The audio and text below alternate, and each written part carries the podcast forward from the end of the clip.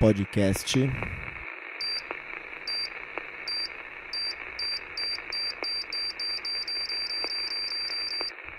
Mais um ruído.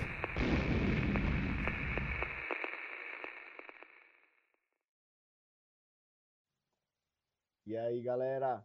Beleza? Tá começando mais um episódio de mais um ruído. E no programa de hoje a gente vai conversar sobre radiação e outras coisas mais. Temos um convidado especial para falar com a gente sobre o tema, que é o Arthur. E além do Arthur, estou aqui com os meus amigos também, Marcelo e Kainan. Fala aí, galera. Olá, pessoal. Sou o Marcelo e eu não quero sair desse podcast com quatro braços. Eu, eu sou o Arthur e eu entrei no podcast sem quatro braços, tá tudo seguro. E aí, pessoal, beleza? Um abraço para todo mundo. Bora lá. E não Quem foi é dessa você? vez que o Ca é você? Kainan fez a vinheta. É o Kainan, esse é o misterioso Kainan. É, Bom, galera, a gente vai conversar então é, com o Arthur. Né? Eu queria primeiro pedir para o Arthur se apresentar da maneira que ele acha melhor, né? Então, assim, falar um pouco sobre o que ele faz, o que ele estudou e qual a relação dele com esse tema, né? É, então, é, então, sou Arthur, amigo do Fi aí. A gente às vezes faz um som junto, né, Fi? É isso aí. Mas, Pra, cara, pra, pra tristeza dos, dos vizinhos, né? Porque quem já veio aqui, quem conhece minha casa, sabe o tamanho do palácio. Pra tristeza dos vizinhos, a gente faz um som junto às vezes, né? pois é.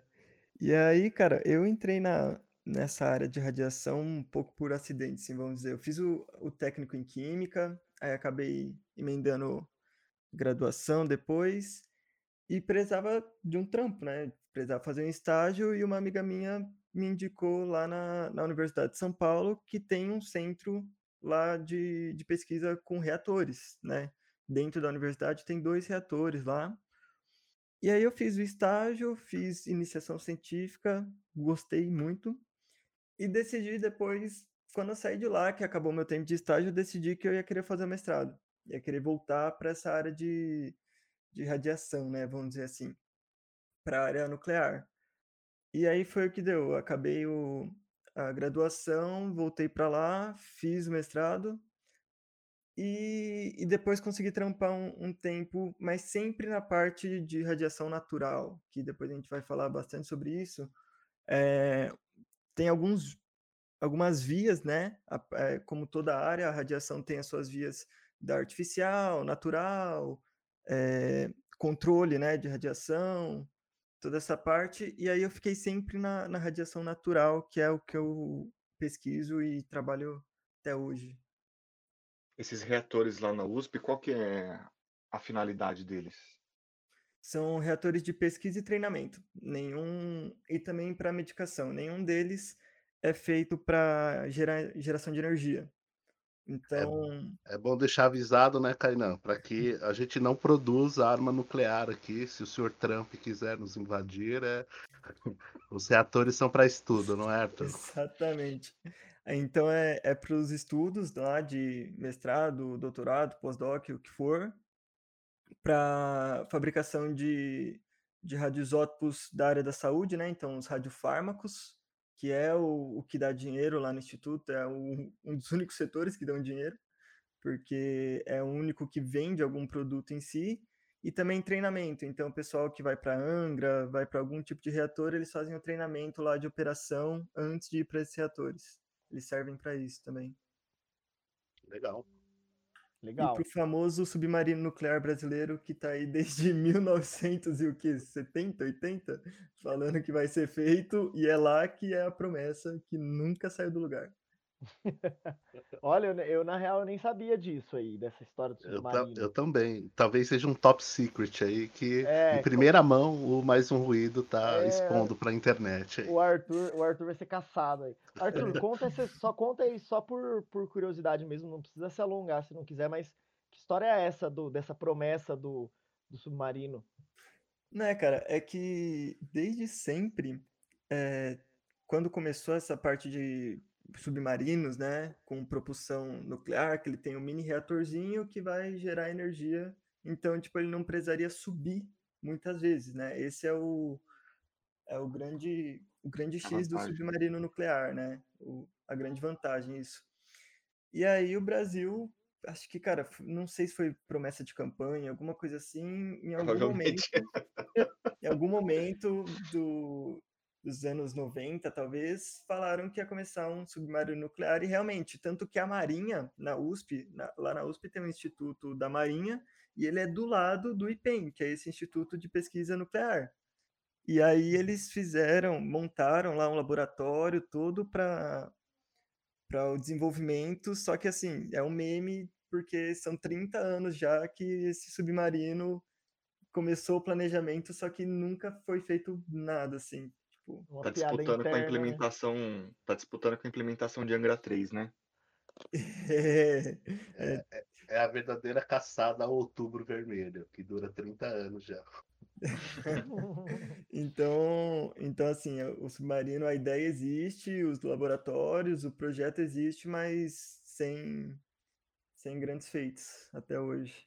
Legal. A aplicação mais prática, então, nesse momento que tem aí nesse instituto de pesquisa lá na USP é a questão dos medicamentos. É o que, que dá mais grana. Isso, é, grana é o, o, o que entra mesmo é porque é basicamente a única coisa que, que é vendida lá de dentro, né, para os Uhum. hospitais que tem a parte de medicina nuclear. Mas ele é um instituto que ele serve unicamente para pesquisa. Fora essa parte dos radiofármacos, é um tanto que ele não tem nem graduação. Ele é, ele é só pós-graduação, é um instituto só de pós-graduação e, e pesquisa, para quem não não está na área de ensino, ou enfim mas ele não produz nada, ele faz o treinamento e como o reator está lá e acaba produzindo esses isótopos que servem para medicina nuclear, então é válido com, com que ele venda, né? Só, uhum. só, você só consegue esses radioisótopos de um reator nuclear, então eles juntaram útil ao agradável. Legal.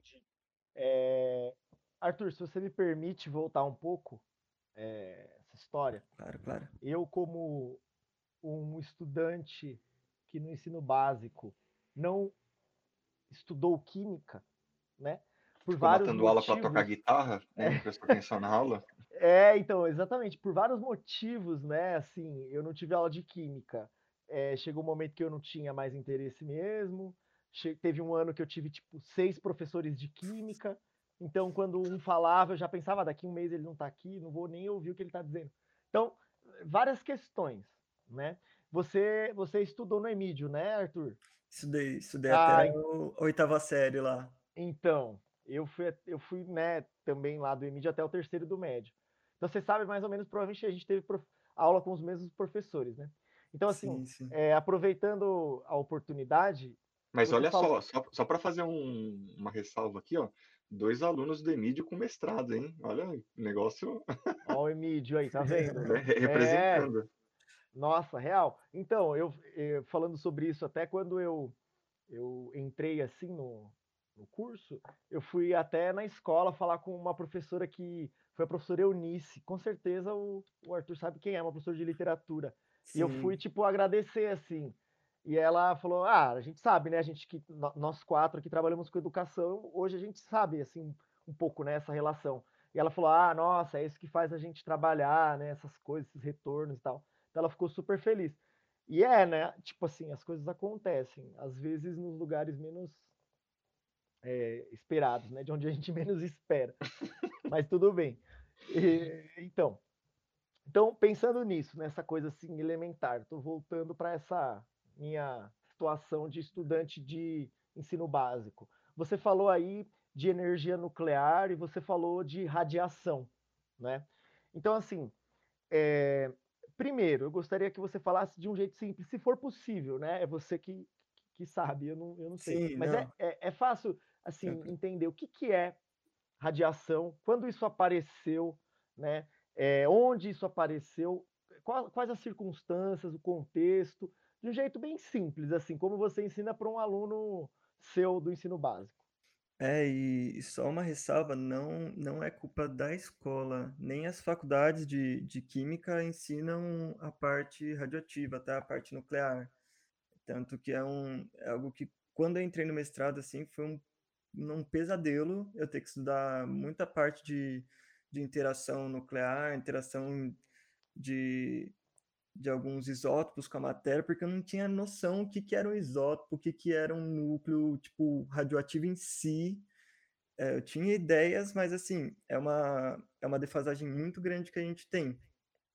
Então, é totalmente comum a gente não ter nem assim, foi o que você falou, tipo, nossa, se eu tiver que descrever o que, que é radiação, tipo, eu não sei. E, e isso não é, tipo, uma defasagem pelo, pela sua escola, enfim, é uma, defasagem, uma defasagem no sistema em geral sobre, sobre esse assunto. Então, radiação, cara, a gente pensa, a gente na escola lembra que a gente é, aprendeu a química pelos elementos, que tem lá os orbitais, que ficam os elétrons, lembra? Que é aquele símbolo clássico da química, um átomo que tem o núcleo no meio e os elétrons em volta. Tudo que mexe com elétron é a parte da química clássica, vamos dizer assim, que são as moléculas, as ligações químicas, essas coisas. Quando a gente vai para o núcleo, é onde a gente começa a falar da parte de química nuclear que entra a radiação. Então, são duas, são duas coisas bem, bem distantes, assim. Quando a gente está mexendo com o campo elétrico ali, né, com os elétrons, e quando a gente está mexendo com a área do núcleo só. Que aí Mas uma elétrons eles não vão, não vão influenciar de uma forma direta. Né? Essa química escolar, desculpa, Fih, essa química escolar ela é mais voltada para essa parte dos elétrons, né? Das camadas É, de valência. Ela só fica nisso, né? Isso, totalmente. A gente, no máximo, vai, vai aprender sobre alfa, radiação alfa, beta, gama, que, assim, se você viu, talvez foi, assim, um professor que gostava muito dessa área, mas é difícil. É difícil a gente ver. É, então, é, nessa explicação aí que você deu, a minha pergunta é, é, me pareceu, e aí eu posso estar muito enganado, que é uma questão de escala, né, de dimensão um pouco, né? Então você falou, ah, que né, no, no ensino básico se ensina esse tipo de química e tal, e aí quando a gente fala de ra- radiação, a gente está falando de núcleo, né? Então me parece que é Exatamente. uma coisa assim, micro, né? Ou nano, né? Uma coisa assim, que quer dizer, é bem pequenininha em relação a essa química mais geral, vamos colocar assim, né? Eu não sei se posso usar esse termo, mas essa química que você falou e o Kainan, né, é, na verdade lembrou, é a que está no, no ensino básico. É isso? Tem a ver com isso ou estou errado? Não, é que em questão de dimensão, o elétron ele não vai ser maior do que os átomos, ou enfim, do que do que um próton ou Não do tem a ver um com a materialidade, Tipo, assim. Vai ser maior e menor, mas não numa escala que a gente falaria do tipo a diferença de um átomo e de um cristalzinho de sal, que são milhares e bilhares de átomos, né? Então, não é nessa diferença.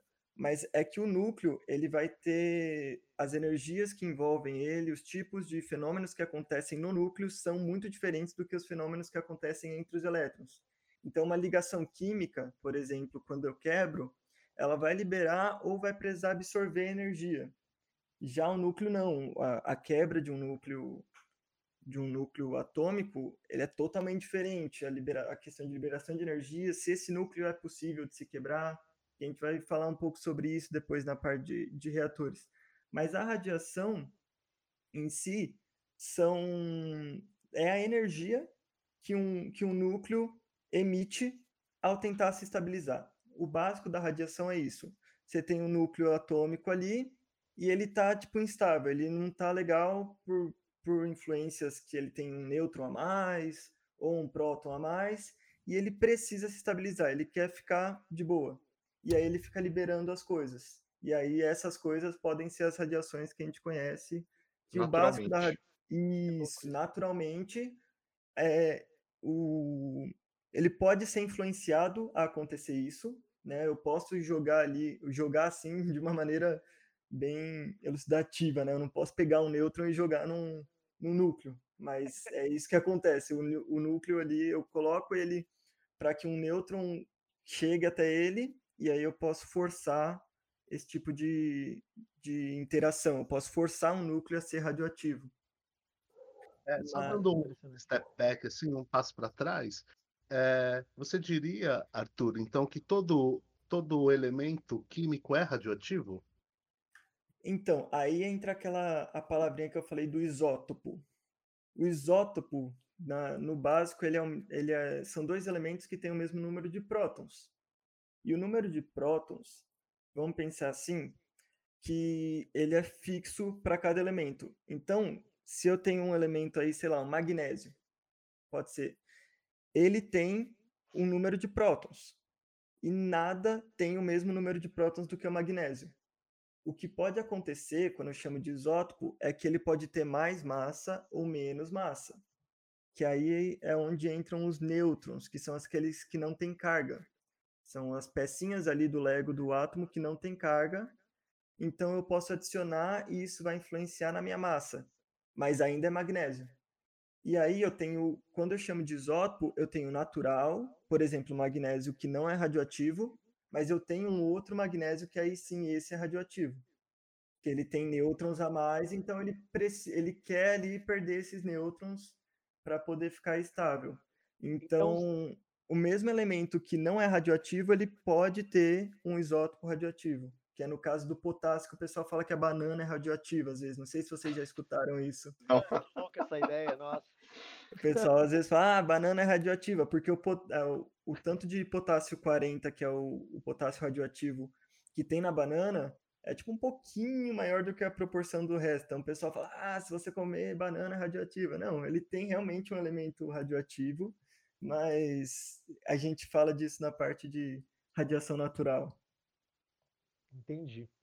E assim, quando essa, esse conhecimento ele passou a circular, né, entre as pessoas, né? Porque é uma coisa, né, como você falou, natural, ou existe essa parte, e é a partir daí que, imagino eu, né, vai surgir a, a possibilidade de se produzir, né, um outro tipo de radiação artificial. Mas enfim, quando esse conhecimento ele entrou no circuito, né, do, do- da discussão aí. É uma, é uma boa falar disso, por, porque da artificial e da natural, como a maioria das coisas, a gente aprendeu tudo pelo quando a gente observou o natural, né? E a radiação é uma coisa nova, cara. Tipo, tem 120 anos, foi no, no finalzinho ali, mil no- 1890 e tantos, para o início de 1900. É Uhum. algo novo. E aí, uma das, das primeiras visualizações da radiação foi quando deixaram um minério de urânio perto de uma placa fotográfica. E aí, quando foram pegar essa placa, viram que tinham tipo, vários traços, assim, que alguma coisa tinha queimado essa placa, mas estava dentro de uma gaveta, não, fazia, não faria sentido. Então, ela foi descoberta de uma maneira é, eles já sabiam que, que o urânio tinha algumas propriedades, mas eles não enten- entendiam o que eram. E aí essa revelação, né, a gente pode chamar assim, porque foi numa placa fotográfica, foi uma revelação de como a, radiação chegou aí para as pessoas. E aí eles começaram a utilizar as características do, dos elementos que eles viam que tinham o mesmo comportamento. No início, eles achavam que radiação era uma coisa só. Aí depois foi desmembrando os tipos. Foi por acidente, então, essa. é, é, não acidente, né? Você falou, já existia um conhecimento em torno do urânio, mas é, depois dessa ideia que você falou, eles vão dividir aí o rádio, que é muito mais radioativo que o urânio, depois parece que tem um que é o polônio, né? Uma coisa assim, Sim. nesse contexto, mas assim, a revelação, como você falou, ela foi acidental, né? Não foi uma experiência É, planejada. né? exatamente. Não, não existia, por exemplo, que nem foi, é, sei lá, onda gravitacional. Os caras, alguém previu numa fórmula física, e aí os caras, quando eles Depois conseguiram con- desenvolver depois um equipamento, isso, quando conseguiu desenvolver equipamento para poder fazer a, a captura, aí beleza, existem e, e etc e tal. Não, foi algo que eles não, não tinham um conhecimento prévio, assim, de falar, putz, isso tem algum tipo de interação diferente com a matéria. Não, é- era algo mil, eh, 1900 ali, a gente ainda não tinha tecnologia de captação, né? Não tinha a parte de computadorização de, de detectores e, enfim, toda essa parte. Era, era o raiz, raizão, assim, tá ligado? É, tanto que não sabia nem o mal que podia fazer, exatamente, né? Que a fazia, né? É, tanto que esses pesquisadores, eles foram é, é, desbravadores, assim, né? É, você tem um... A, a né?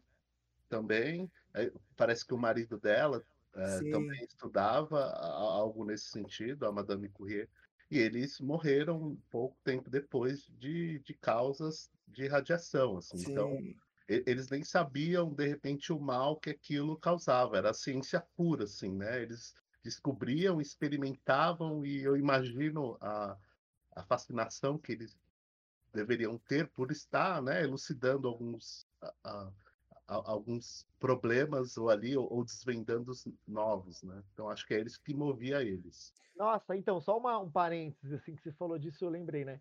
É, provavelmente o Arthur vai saber, mas vários brinquedos, existiram vários brinquedos que hoje são bem assim, né?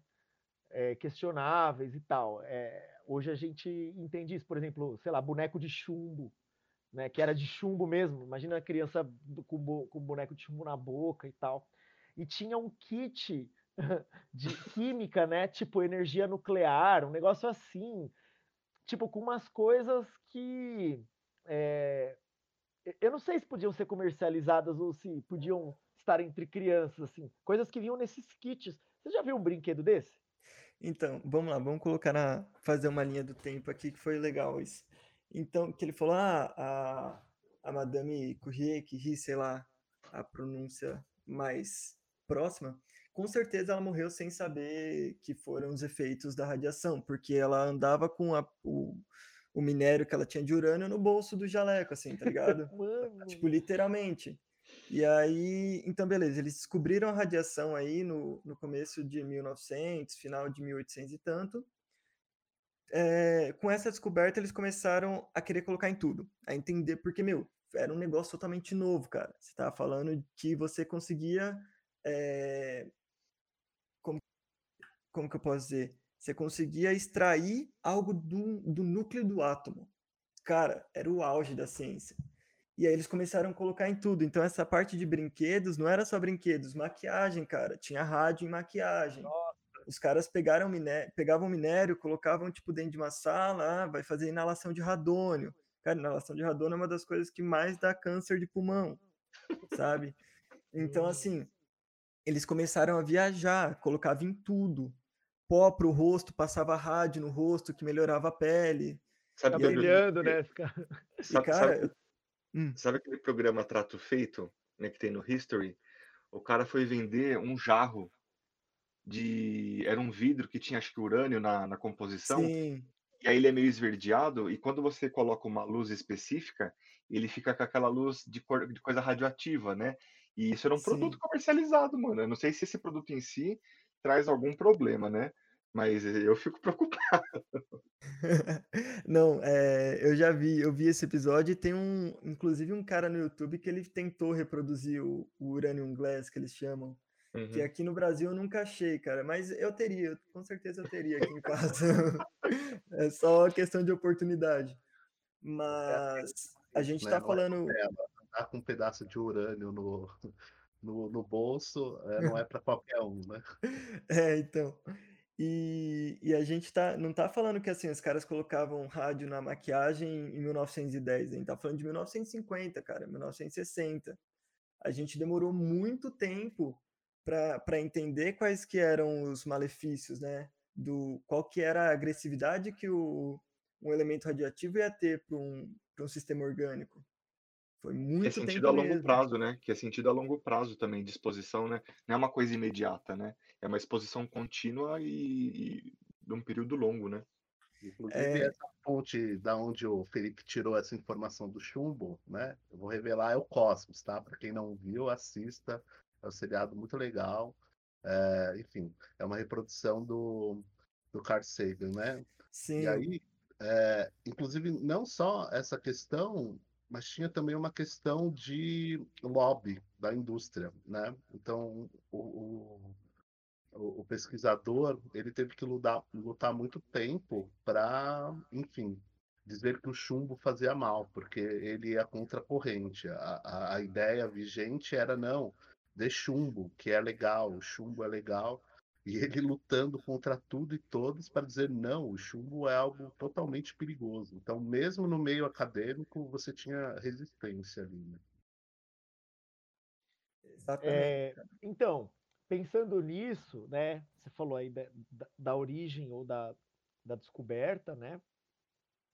É, e aí você falou do núcleo, né? Que agora, agora eu entendi, inclusive as relações. Veja, você vê, eu não sabia essa, né? Eu não entendia que a radiação tem a ver com essa coisa do núcleo, é, que tem a ver com certa desarmonia, né? Ou compensação de algo que está desarranjado Isso. quimicamente.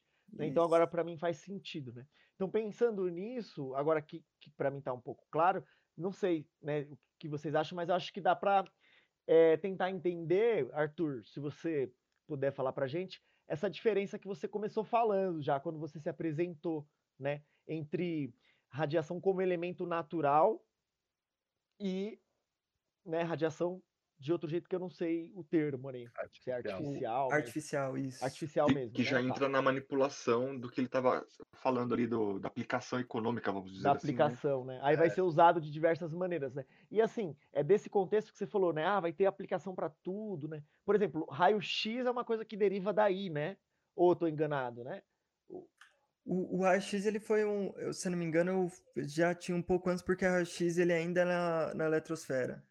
Tá, Senão entendi. você não precisa, de uma maneira obrigatória, é, mexer no núcleo para emitir um raio-x. Existe entendi. um modo de, de raio-x que vem do núcleo, e ele é bem característico, isso serve para pesquisa e tal, mas tem o raio-x só da eletrosfera. Então, não é necessário você chegar ao núcleo.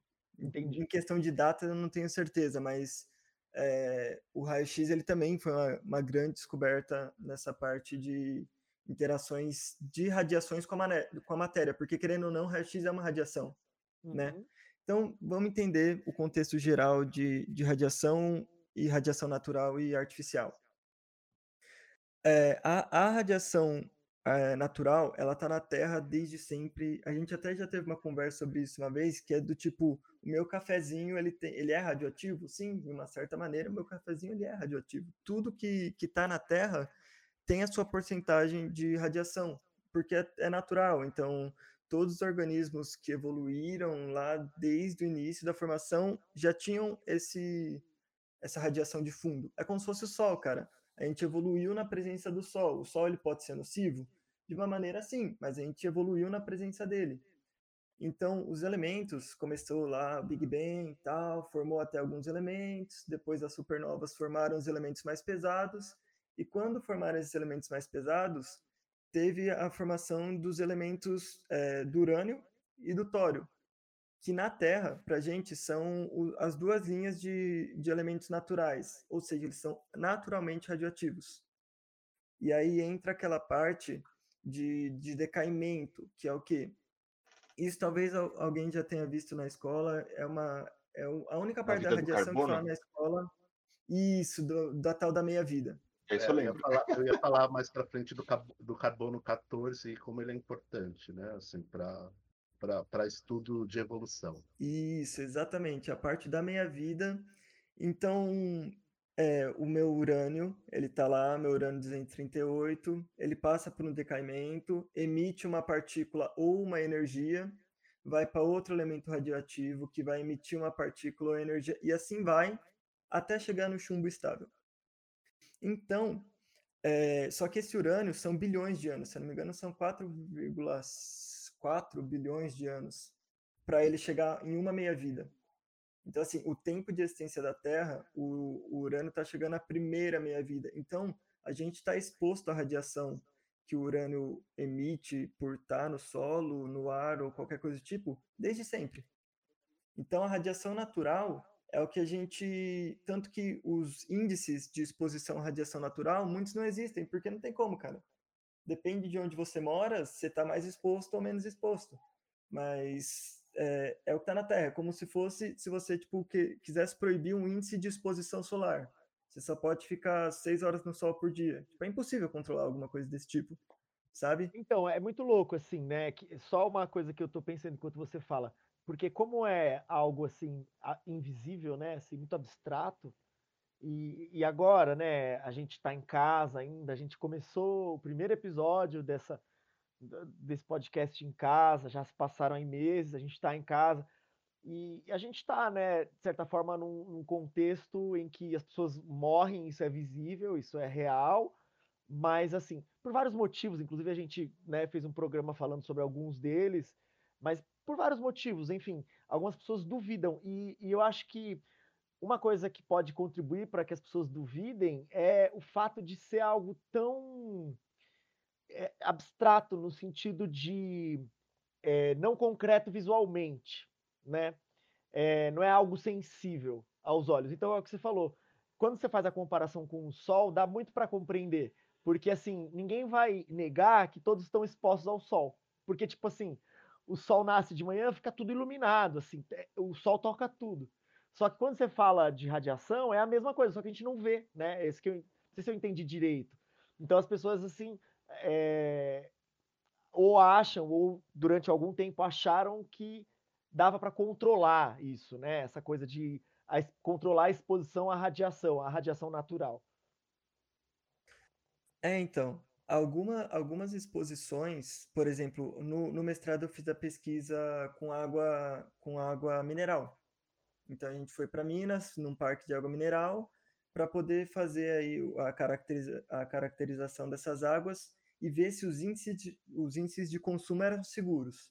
E Aí no rótulo consigo. vem essa informação, né? No rótulo da água mineral vem. Isso, exatamente. Porque aí, se for muito alta, aí eu consigo limitar. Falar, beleza, ó, se a pessoa. Porque a gente sempre faz pensando nos 2 litros por dia. Então, daí 730 litros por ano. Então, se ela tomar 730 litros por ano, vai criar uma situação não segura para ela? Se criar, eu consigo ali porque é, é um consumo de água né? Eu posso falar para ela, ó, você não pode consumir tanto assim. E ou se não, ou tá segura, pode tomar água à vontade que, que não vai alterar. Deixa eu entender, de, e de onde que vem exatamente essa radiação da água?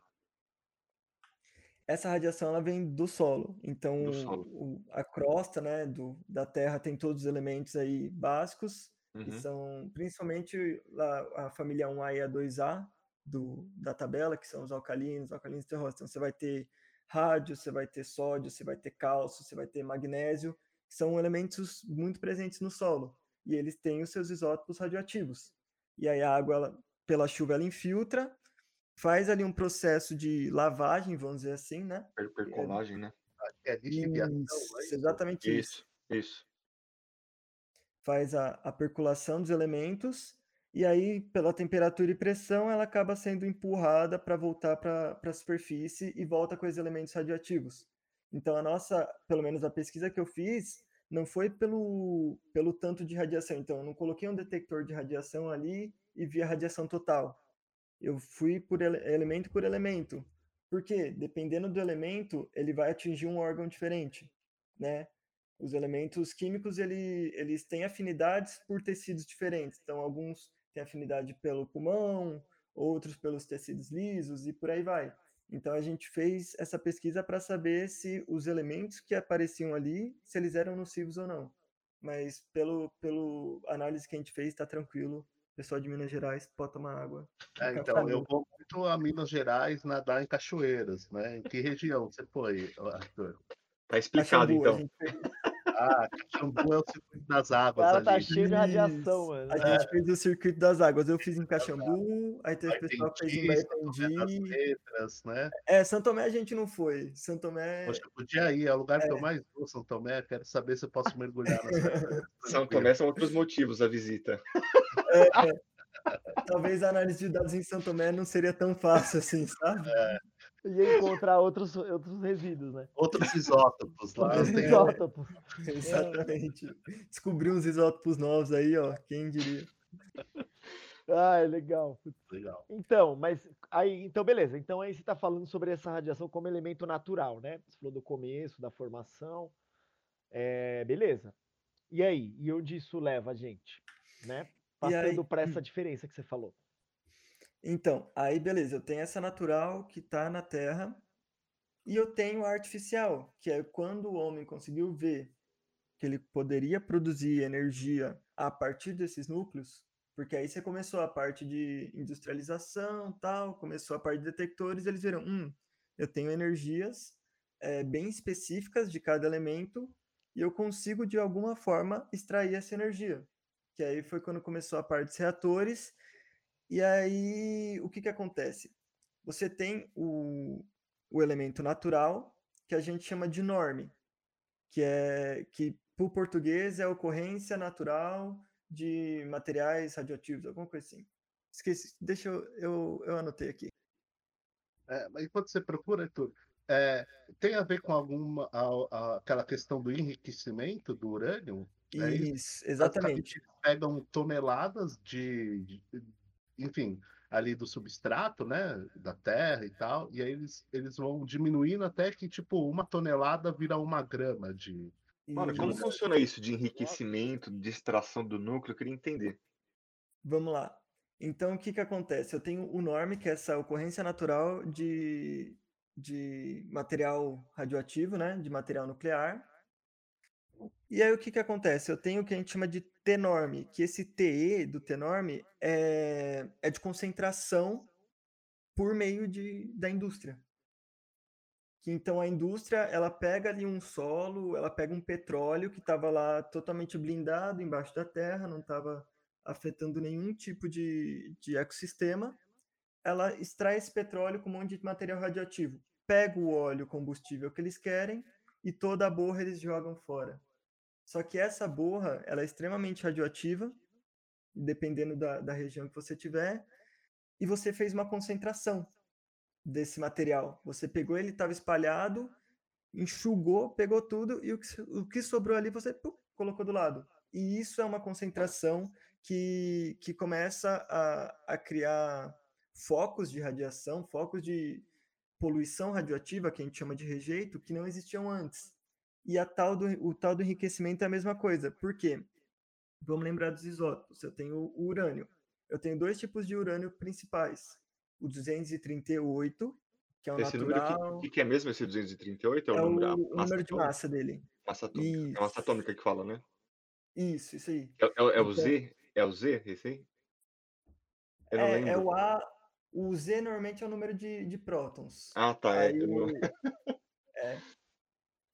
eu não sei nada. que É o, D mais é igual a massa, alguma coisa o assim, né? nêutron é o E, o E é o elétron, o nêutron é o N, o E é o elétron e o Z normalmente eu vejo como o número de prótons, Z ou P. E o A é a soma dos prótons mais os nêutrons. É que, cara, tem tanta, tem tanta sigla, tanta nomenclaturazinha que às vezes a gente até perde mesmo. É muita letrinha, e aí você vai para física, as letrinhas significam uma coisa, você vai para química, as letrinhas significam outras. Então fica meio maluco. Mas, vamos lá, o enriquecimento. Então eu tenho meu urânio 238, que é um urânio natural, e eu tenho o urânio 235, que ele também é natural. Qual que é a diferença dos dois? Tem duas diferenças principais. Uma é a proporção que eles existem. Então, naturalmente, o, o- a proporção do urânio 235 por 238, eu acho que é de cerca de 4%. Uhum. Então, eu tenho muito menos urânio 235 do que 238. Mas a outra característica é somente o urânio 235 é fissionável. Só ele que eu consigo quebrar. O 238 eu não, que- eu não consigo jogar um nêutron. Se eu jogar um nêutron no urânio 238, é que nem eu jogar uma bola de gude numa parede. Não vai acontecer nada. Né? Numa força humana. Mas o 235 não, é como se eu jogasse uma bola de gude numa vidraça. Ele, ele, a, a estrutura nuclear dele faz com que seja possível um nêutron entrar e a, des, a desestabilização desse núcleo ele quebra em dois. E aí E gera é- energia. Isso E gera energia. E aí, o que, que é o enriquecimento?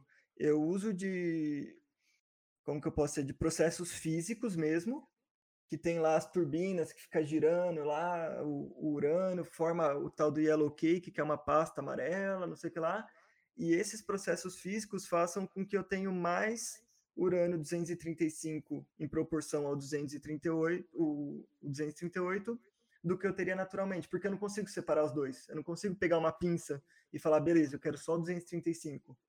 Quando eu pego um, um minério de urânio, vem os dois na proporção natural. E esse processo de enriquecimento faça com que eu aumente a proporção dos 235 é, do que eu tinha antes, né? Eu aumente essa proporção. Só que isso gera a tal da concentração. Eu tinha lá toneladas de minério e eu faço isso virar um pouquinho de minério, um pouquinho de pasta amarela, né? Que é o tal do yellow cake, só que muito mais radioativo. Então Isso eu, aí, eu, eu- hum. isso aí não tem a ver ainda com fissão e fusão ainda, nuclear. É o início, é o início da parte de, de combustível nuclear. É, o Uhum. é a primeira etapa para eu fazer um, um combustível nuclear que é aumentar a proporção do combustível físsil ali, né? Então, isso é aquela parte que a gente falou lá dos artificiais, os do naturais. Eu estou fazendo os elementos naturais aqui serem ruins para o meio ambiente. É meio bizarro isso, né? Porque ele é natural. Mas a modificação à mão humana ali, trabalhando com eles, façam com que eles sejam maléficos se eles forem mal, mal descartados, por exemplo. Ou se eh, as pessoas ficarem expostas, os animais, ou o que seja, qualquer sistema ficar exposto a esse tipo de concentração. Aconteceu. Os caras viram que eu fazendo essa concentração, então, eu conseguiria obter muita energia liberava um monte de energia e agora eu consegui colocar isso numa, numa concentração, uma massa bem menor. E aí começou a parte da corrida bélica, como é o tudo, limite, né? né? Como a maioria das tecnologias que a gente tem, precisava conversar com meu tio que mora, sei lá, na Espanha. Não, cara, eu precisava de um sistema mais inteligente para eu conseguir eh, vantagem aí numa corrida armamentícia. Então, com, com a área nuclear foi a mesma coisa. Eles co- começaram a construir eh, materiais né, com, com essa parte radioativa para extrair a energia toda de uma vez e fazer a tal da bomba. Né? Que aí os físicos começaram a trabalhar com isso e produziram a bomba atômica. E o que, que é um parece- reator? Hum, O pulo do gato exatamente era, era esse daí, né? Você extrair a máxima energia, né? É, então, como você disse lá, o pesquisador ele está pela ciência. Aí de repente vem o general e diz: opa, energia, isso pode virar uma bomba. Exatamente, que aí o, o que, que é um reator? Um reator nada mais é do que uma bomba atômica explodindo muito lentamente. Muito, muito, muito lentamente. Tipo, em 30 anos, uma bomba explodindo assim. É uma explosão controlada, seria? Exatamente, que a gente tem o que a gente chama de criticalidade. Que vamos, vamos colocar três números, o 0, o 1 um e o 2. O 1 um é o equilíbrio. Então, um reator ele trabalha num equilíbrio de, de criticalidade. Quer dizer que ah, os átomos eles estão quebrando numa velocidade que ele libera energia, mas não é descontrolado. Posso só fazer um ponto aqui, Arthur? Então quer Pode. dizer que a bomba atômica, digamos, ela, a criticalidade dela é enorme, assim, né? Ou Isso, porque o que ela, ela não é controlada, então libera energia de uma maneira ah, muito rápida. A reação acontece ali, se torna uma reação em cadeia que vai indo e vai indo até, eh, enfim, despender toda a energia. isso Uhum. é que a gente vai come... é, a gente entra agora um intervalinho de um minuto numa parte mais mais técnica assim. Ah, sim, não, mas pode, pode voltar antes que, que era isso. Então você estava dizendo do 1, do 2 e do 0. Isso, isso. Vamos entrar numa um uma parte um pouquinho mais técnica. Então, a, a criticalidade é isso. Abaixo de 1, a minha reação em cadeia morre. Pensa eh, no monte de fósforo. Eu tenho um, um fósforo, eu, eu pego uma mesa e eu espeto um monte de fósforo, tipo 10 centímetros um do outro. Se eu acender um, ele não vai acender outros fósforos. Se eu acender 20, eles vão ali tal, talvez pela chama e pelo calor eh, acender mais dois ou três. Mas eles não vão se manter. Se eu conseguir fazer um sistema que eu aproxime um pouco mais esses fósforos, e aí eles vão se acendendo, mas se começar a acender demais e eu ver que eu vou perder o controle, esse meu sistema vai apagando alguns fósforos, é como o reator funciona. Ele tá ali numa, numa, numa reação em cadeia, só que se essa reação em cadeia começa a descontrolar, eu consigo colocar moderadores que eles vão fechando essa reação e não deixa ela sair do controle. Agora pensa, se eu, mano, eu encho uma caixa de uma caixa d'água de 2 mil litros com um monte de fósforo e boto fogo. Ela vai acender em questão de, assim, coloca só a, a pontinha do fósforo, não um palito inteiro. Cara, em 3 segundos você vai explodir a caixa de água. Então, a bomba atômica é literalmente isso. Ela, ela trabalha super no ponto super crítico, que é acima da, desse 1. E aí ela não explode antes por quê? Porque a gente tem, com a criticalidade, algo que a gente chama de massa crítica. Então, eu tenho, por exemplo, vou colocar valores aqui, tá? Tipo, X. O plutônio, que o Fê tinha falado. Que eu tenho ali, é, acho que 16 quilos de plutônio é quando forma uma bomba nuclear. Então, que que eu, como que eles fizeram a bomba? Eles falaram, tá, eu não posso pegar 16 quilos aqui porque o negócio vai explodir na minha mão, né? E aí eles colocam, por exemplo, 8 quilos de um lado, 8 quilos de um outro, separados ali por uma barreira que não deixa os nêutrons passarem, e quando está chegando na cidade, aciona um dispositivo que junta esses dois e aí dá a tal da criticalidade e explode essa, tudo. Essa criticalidade também é, tem alguma coisa a ver com encapsulamento, né? Porque estava vendo lá que em Chernobyl é, houve uma tentativa de despejar eu não sei se foi em Chernobyl, acho que foi em Chernobyl, uma tentativa de despejar um, um resíduo desse, um rejeito, e só de tentar colocar ele num determinado recipiente, ele já entrava em criticalidade e criava uma, uma reação nuclear. O próprio formato do recipiente. Não sei se é exatamente isso. Ah, sim, tem a, a parte de simetria, não é simetria o nome certo, geometria dependendo da geometria que, o, que os átomos estão colocados, eles vão, vão atingir a criticalidade de uma forma mais rápida ou, ou mais devagar. O reator, eles são várias varetas. Pensa umas varetas gigantes assim com urânio dentro. Então eu vou colocando o reator mais comum, né? Pelo menos o que a gente tem lá na universidade. Eu vou colocando ele e se meu ponto de criticalidade começa a subir, ou eu tiro essas varetas, algumas, ou eu coloco varetas de outros materiais, porque o, a, reação em cadeia, o que move ela são os nêutrons. Então, quando o meu, o meu átomo lá ele quebra no meio, ele libera de 2 a 3 nêutrons em média. Esses nêutrons batem em outro átomo, quebram, liberam mais 2 a 3 nêutrons, e por isso que chama em cadeia, né? Porque é o próprio elemento que ele gera os nêutrons. Então, quando isso começa a ficar muito rápido, que eu, per que eu perco o meu controle dos nêutrons, eu vou lá e coloco barras que absorvem esses nêutrons que são barras de outros materiais. Tipo grafite, né? Isso, o grafite em Chernobyl era o, era o moderador utilizado. É, é eu lembro bem da série. Que, é, que fala, é, também da isso. série. O, o famoso reator RB, RBMK, né? Alguma coisa é, assim. O RBMK não explode. É, explode. É. Aí o cara encontra grafite jogado lá no, na porta do bagulho. É, e o cara Nossa. pega na mão, assim, olha, tal. Mas eu queria voltar um ponto antes da, energia, da bomba nuclear, que exatamente eles não conseguiam, né, fissurar o átomo, porque parece que eles não conheciam a partícula de nêutron ainda, né? Então você jogava uma carga ali, ou positiva ou negativa, é, pelos opostos elas não se atraem, né?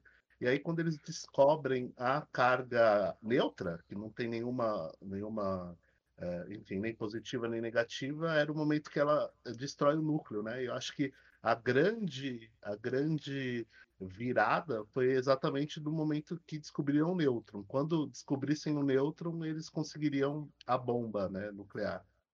Exatamente. E o... as partículas sem carga, elas sempre foram muito mais difíceis de se detectar. Na verdade, não é que elas eram detectadas. Eles, na hora de fechar uma conta, eles falaram, mano, não rola.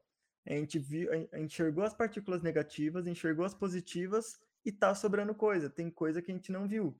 Com a radiação foi a mesma coisa.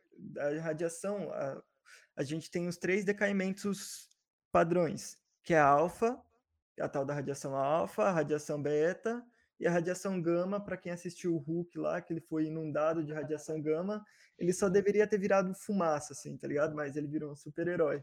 Eu, eu tenho aqui uma crítica que o Hulk foi uma das pessoas que mais atrapalhou o desenvolvimento da, da ciência, cara, nessa parte de radiação. O Hulk podia ser um homem fumaça, então, né? Seria legal também.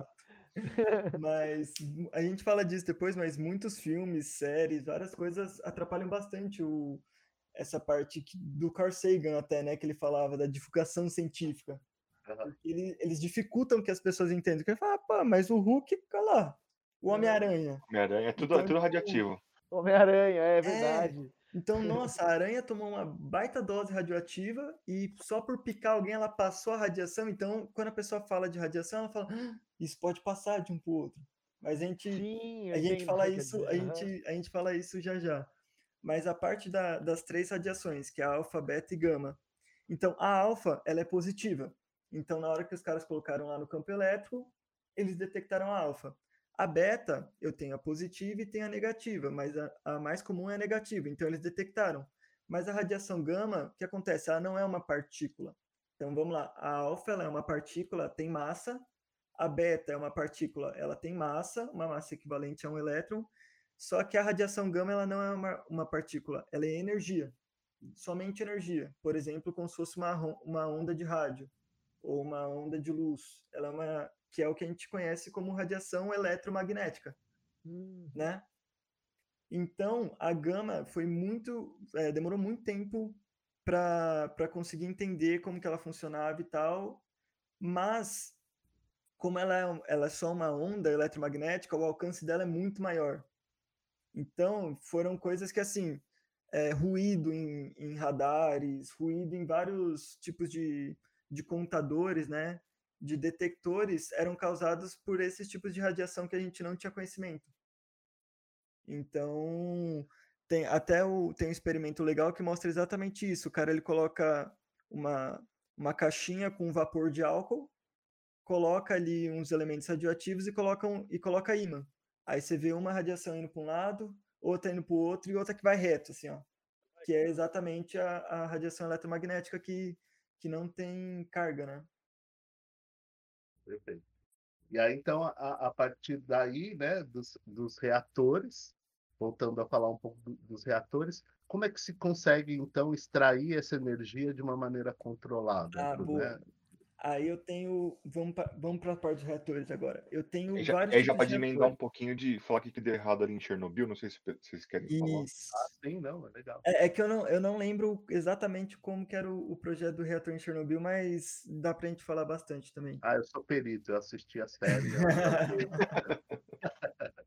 Eu O sou cara sabe perito até, o cara sabe até a sigla aí, mano. Assistiu É. 10 vezes a série, né? O, o que que acontece? Os reatores, eles funcionam exatamente como uma usina termoelétrica. Que os cara, que que é uma usina termoelétrica? Os caras pegavam carvão, queimava, fervia a água, a pressão da água fervida faz girar a turbina e, essa, e o giro da turbina gera aí a corrente elétrica que é, que é guardada aí num, enfim, num gerador ou seja lá o que for. Um gerador não, né? Num, como que é o nome? Como se fosse uma bateria aí, né? Armazenar e aí distribuir a energia do jeito controlado, Isso. tipo isso. E o- o- os reatores eles começaram exatamente do mesmo jeito. Eles colocaram. Por quê? Qual que é a grande sacada? O que, que deu muito certo na parte do reator? A água, além dela ser. dela ferver e gerar esse vapor, ela é um moderador de nêutron também.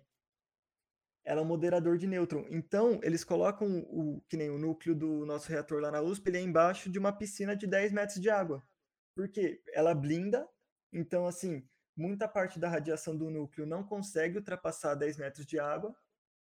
Ela modera os nêutrons, ela ajuda com que esses nêutrons sejam desacelerados e, e controlem a reação. E se eu colocar um núcleo quente suficiente, eu consigo ferver essa água e fazer ela. Porque aí é em segundo grau, né? Eu fervo a água, só que essa água está extremamente radioativa. Então ela passa por um cano dentro de uma água limpa. Esse cano ferve essa segunda água que está limpa e é essa água que passa na turbina. Porque se eu tirasse a água de dentro do reator para gerar a turbina, o vapor que essa água ia sair no meio ambiente ia ser extremamente radioativo. Então a gente chama de aquecimento em, em segundo grau, né? Eu aqueço uma água e essa água aquece outra água. Aí sim, essa pode ir para o meio ambiente, que ela não está nada radioativa. E essa quantidade de água que fica ali dentro, essa primeira água, ela precisa ser renovada? Ou qual que é o, fi- o fim Sim. dela? Ela vai gerar um Ela preci- resíduo, e é esse resíduo que é o resíduo radioativo que vai ser encapsulado? Isso. E aí, é no reator é onde aparecem os elementos tal, a tal da radiação artificial. Porque essa fissão e, e toda essa interação de nêutrons gera elementos que não são encontrados naturalmente, tá? Ou até isótopos que não seriam encontrados naturalmente. Então, essa é a parte da radiação artificial. Mas a água, ela precisa ser limpa, por quê? Porque acaba gerando outros elementos ali, né? E aí, os nêutrons batendo nesses outros elementos, eu posso tanto perder a- o meu controle do reator em questão de criticalidade, porque eu não tenho mais controle sobre todos os fatores que existem ali, e eu posso aumentar a, a radioatividade que aquela água eh, contém, porque eu estou fazendo eh, interações de uma forma terceirizada, vamos dizer assim. Então essa água ela é totalmente desionizada, ela não tem íon nenhum, ela é só água mesmo, H2O ali, e aí ela é sempre renovada, e aí a gente faz um tratamento para que ela possa ser, eh, sei lá, descartada, mas ela não é descartada diretamente no ambiente. A gente tem, enfim, às vezes faz evaporação e tratamento do, do vapor nos filtros de ar, aí essa concentração você, você acaba eh, colocando concreto e vai para um repositório que fica lá, por exemplo, se os elementos que estão lá têm meia vida para parar de ser radioativo daqui a 40 anos, então fica lá 40 anos e acabou. É a parte mais complicada da energia nuclear é essa, né? É, então, puxando Exatamente. isso, puxando isso já, Kainan, e aí até a gente pode debater até mais, talvez, sobre Chernobyl ou não, mas acho que a parte do reator ficou muito legal. Mas a ideia é que é uma pergunta que eu também não sei responder. Eu já vi opiniões favoráveis e contrárias, que é a ideia da energia nuclear. Ela é limpa, ela não é limpa, é, é favorável usar energia nuclear. Eu já ouvi bons argumentos a favor e também já ouvi bons argumentos contra, né? Quando a gente olha então para Chernobyl, Fukushima, né? Esses acidentes é, que, enfim, ocorreram, mas também a gente olha para de repente um país como a Alemanha que tem a, a sua energia é, ou a França basicamente de energia nuclear. Então, é, eu queria propor esse debate aí. Tá? O, o, o que o, o Arthur acha, o que os outros colegas acham também a respeito da energia nuclear, como É, só uma, né? eu, eu, enquanto ele falava, eu também ia perguntar exatamente isso. Na, na verdade, eu ia fazer essa pergunta e uma outra que é uma, é uma dúvida minha, que depois eu acho que o Arthur pode explicar, que é a diferença entre fissão e fusão, né? Que o Kainan até colocou aí e eu, eu não sei. Mas sobre isso, eu acho que sobre o que o Marcelão falou.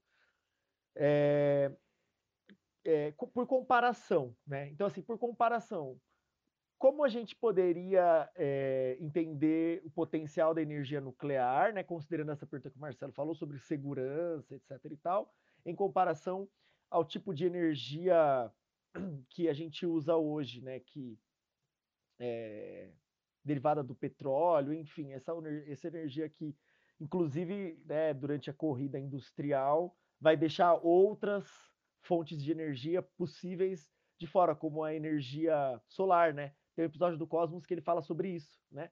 É quando começa a Primeira Guerra Mundial que vão abandonar, vão se abandonar pesquisas muito promissoras na área de energia solar para comprar essa ideia por conta do lobby, tudo da, da, do carro, né? E do combustível fóssil. Enfim, só não sei se dá para fazer essa comparação, mas para entender assim, né? Para um leigo assim. Cê- antes de tudo, vocês acham o quê? Vocês acham, tipo, energia nuclear na hora ou energia nuclear, meu, é só porque te- rola dinheiro em volta? Porque Então, seria. Ó, sobre isso, eu Hum. vou, desculpa, já tomei a frente aqui, vou a responder. O que eu acho, a impressão que eu tenho é que as experiências do século XX, inclusive muito da ficção, como você falou, até da cultura pop, aí com talvez menos implicação, mas eu acho que tem uma influência, eu acho que isso acabou prejudicando a imagem da energia nuclear. Essa E os é acidentes também, né? ideia. Isso, e os também. acidentes. Claro, claro, A gente fala muito, a gente fala muito de Chernobyl, mas eh, nos Estados Unidos também aconteceram alguns, né? Na, na própria União Soviética aconteceram mais do que no, no- Chernobyl é o grande, né? O, Uhum. virou o ícone.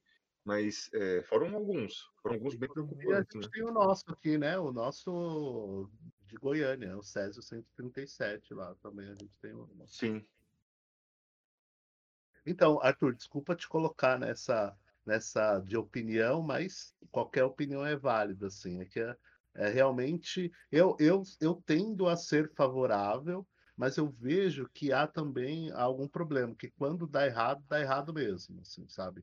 Ela é uma ene- energia limpa, né? Como você disse, a partir da, da energia. que, enfim, você eh, faz o Vapor de vapor água, né? é, faz o vapor de água e tal. É, o que antes era usado com carvão, você consegue a partir da fissão nuclear. Porém, quando dá errado, o problema pode ser de proporções globais, né? Então, E o armazenamento do resíduo, né? é, Kainan, o que eu vejo é que a energia é limpa, de alguma forma. O, o, o que dá problema é quando há uma falha humana no processo, digamos assim. A, se, se a gente, o problema é tirar a, a falha humana, né? Não tem como funcio- funcionar sozinho. Então, em algum momento, o humano vai errar, não tem jeito. O- e o problema principal, não só dos acidentes, mas o que o, o Kainan falou, o resíduo, cara. O é resíduo mui- que sobra Porque o armazenamento é muito. nuclear de um reator, E e esse armazenamento é, ca- esse armazenamento é caro, né? Porque precisa ser um ambiente controlado, com temperatura, é, com umidade, com tudo isso. exatamente. Então, assim, é é uma energia cara, né?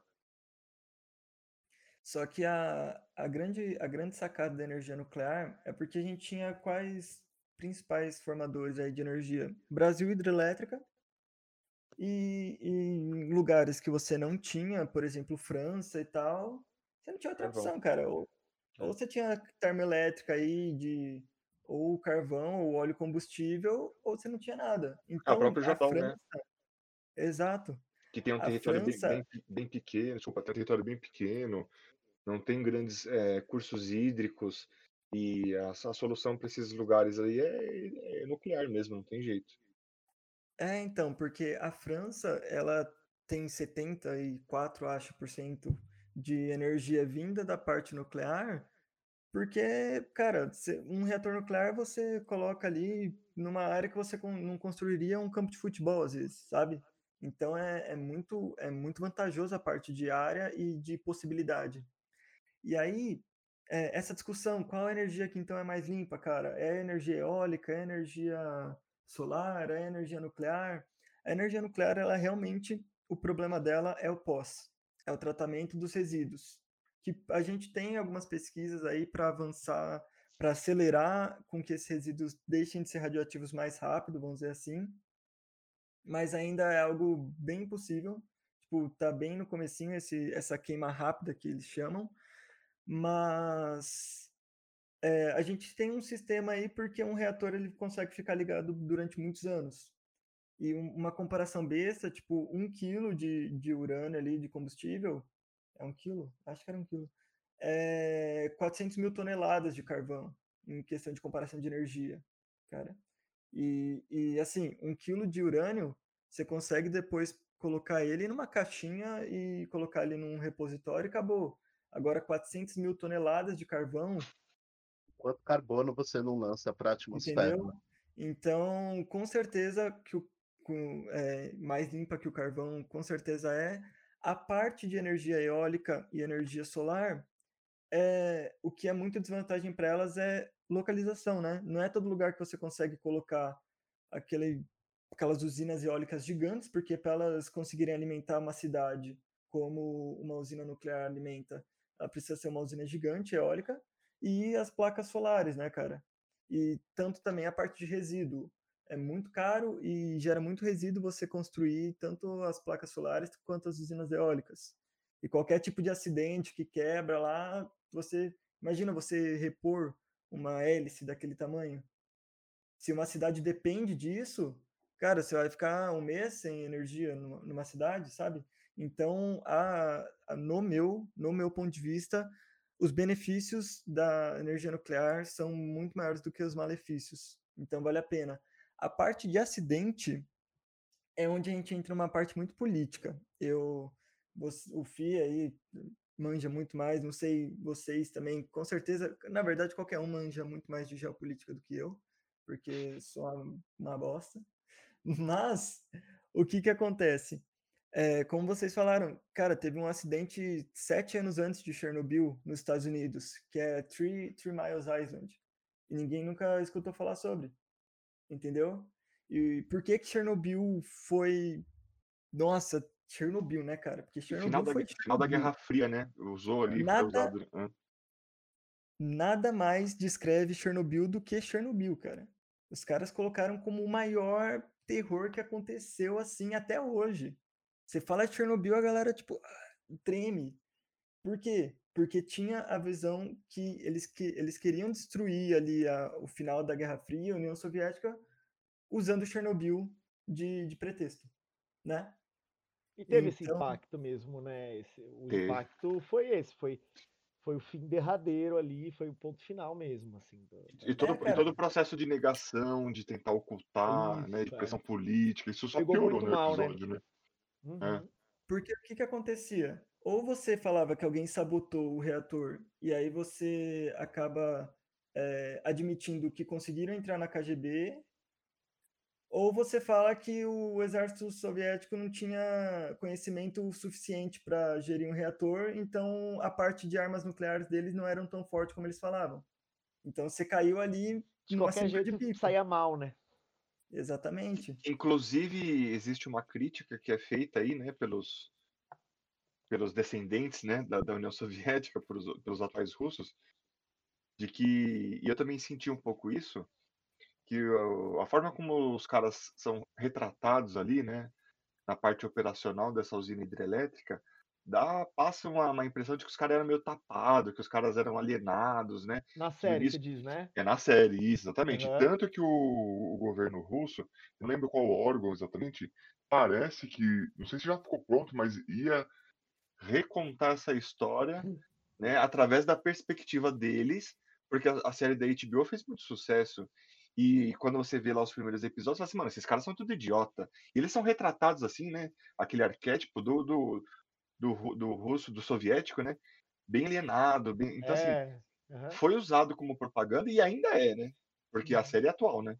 E parece É, que essa série também seria da HBO, né? A HBO que faria também essa outra produção Ah, ela que faria também? Ah, É, legal, não sabia. Ah, eu não sabia. é, tem russo que jura ah, de pé junto que foi sabotagem mesmo. Porque, como o Arthur disse, o reator RBMK não explode. É, É. então. E aí Então era o, impossível explodir e ele explodiu. E o, o que que aconteceu, cara? Eles usaram isso muito de pretexto. E, e, e também eles ganharam a cerejinha ali, né? Que os caras esconderam. E aí eles falaram, meu, tá todo mundo contaminado, olha como eles escondem informação e tal. Então Chernobyl foi usado de boi de piranha. Então, Só mas que ó, o Trump tentou fazer um pouco isso, tenta até, até agora, né? Com a China em relação ao coronavírus, né? Ah, totalmente, também. totalmente. Com o Totalmente. Irã, né? Por, por outros motivos, Pela né? questão, né? pela questão nuclear, né?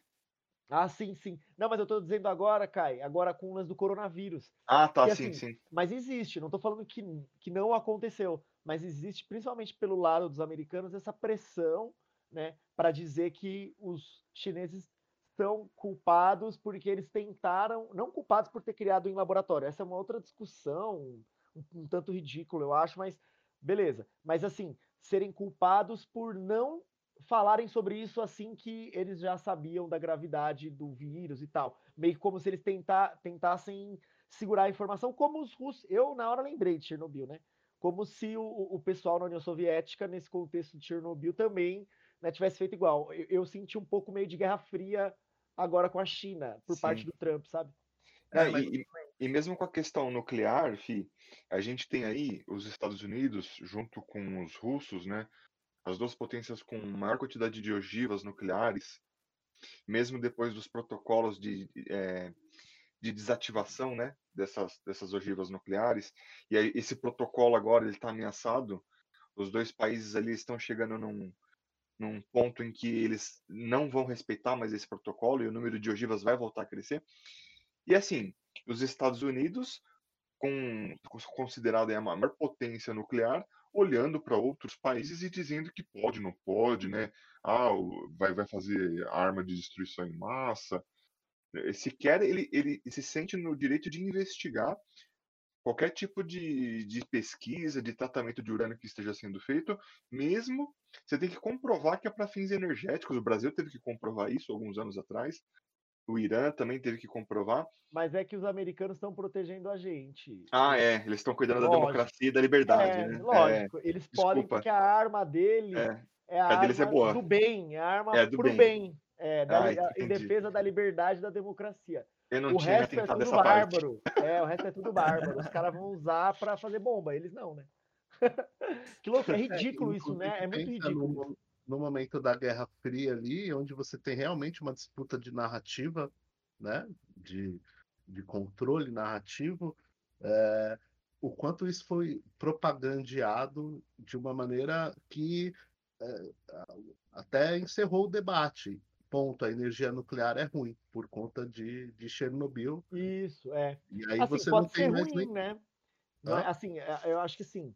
é, tem o lance dos acidentes, tem o lance Sim, do descarte, como o Arthur falou, mas é isso que você falou, né, Marcelo? Eles já meio que usam Chernobyl como um ponto final para discussão. É, eles Tipo, nem olha lá o que aconteceu. debater, né?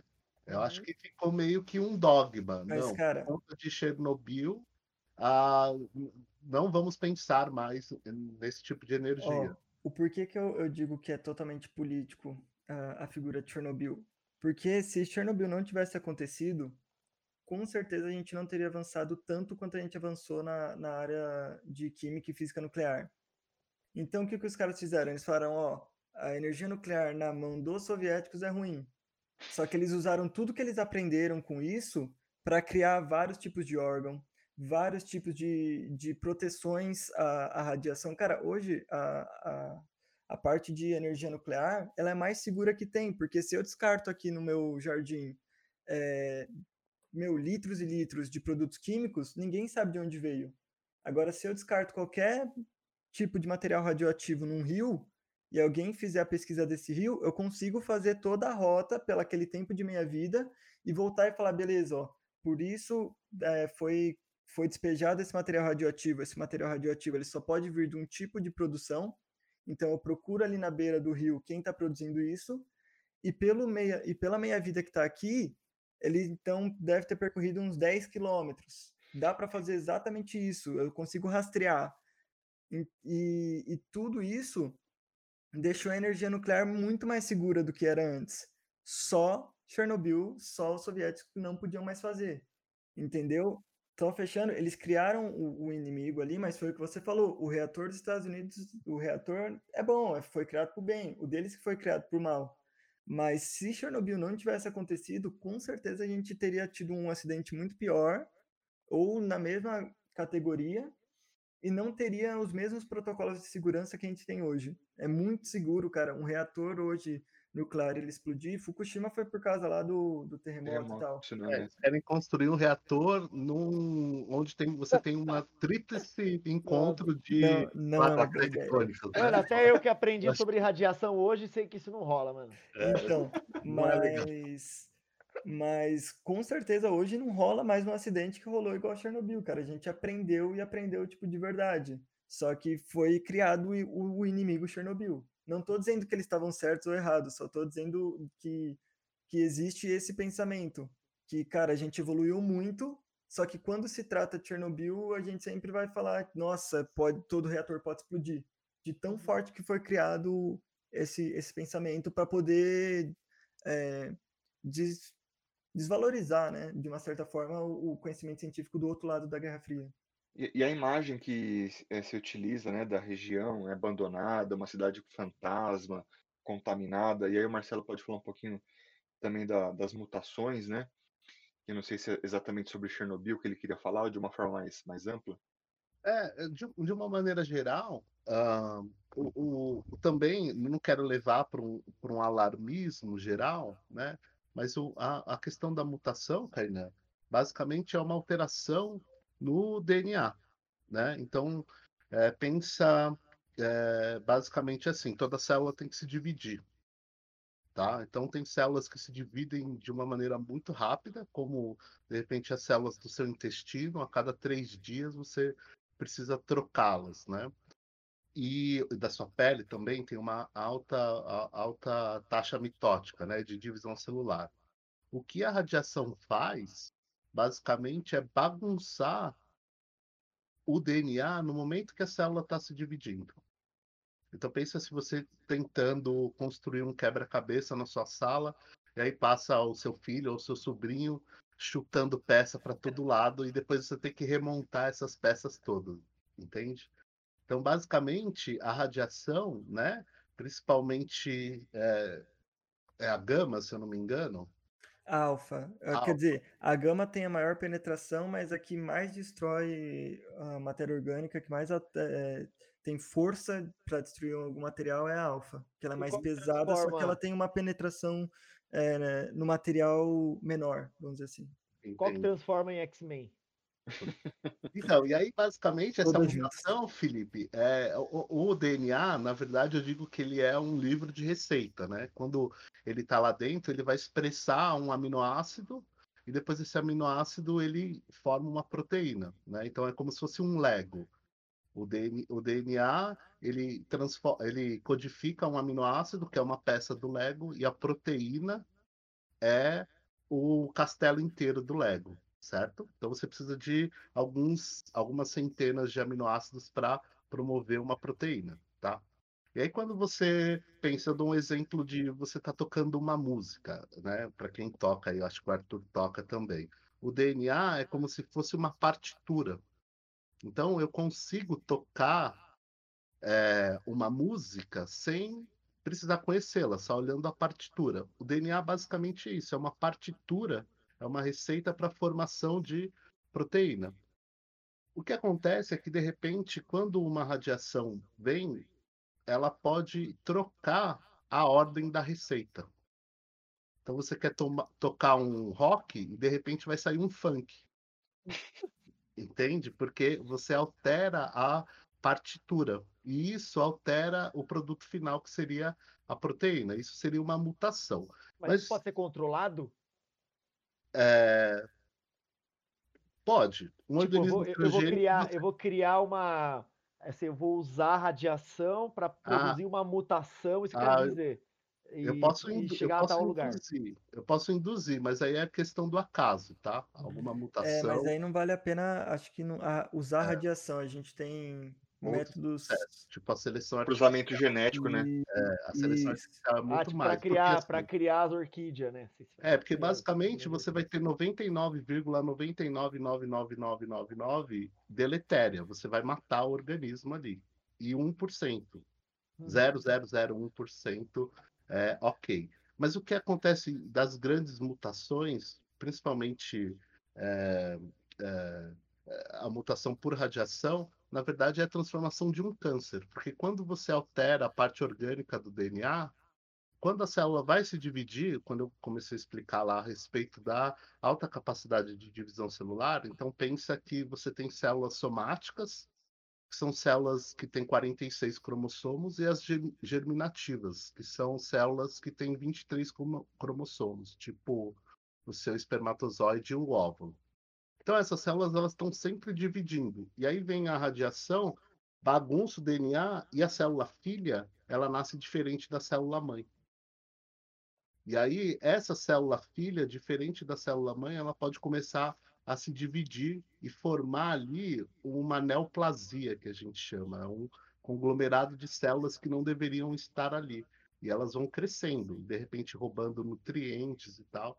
E aí você tem a formação de um tumor, certo? Então, a mutação por radiação geralmente causa um tumor, como é, uma onda eletromagnética que chega pelo Sol. Então, a exposição ao Sol por muito tempo na sua pele ela vai danificar exatamente o processo de divisão celular e a célula mãe, que deveria sair igual a célula filha, sai diferente. E aí ela passa a se dividir. Então, a mutação que ocorre um Hulk é impossível. Basicamente, o, o, Hulk ia sair com vários tumores ali e tal. Ô, Marcelo, você, você falando essa explicação aí, eu lembrei do pessoal lá em Chernobyl, que é retratado na série, né? a galera assistindo a luz, é, ficando na cidade, entrando no hospital, né? ainda sem saber que era um acidente e também faltando conhecimento, protocolo. Então é desesperador, né? Aquela parte ali que você tá vendo que a galera vai morrer. É os bombeiros, mano. Os caras que É. trabalharam ali, nossa, mano. O, o Quando eles vão no falou teto, né, no tirar o inimigo- resíduo.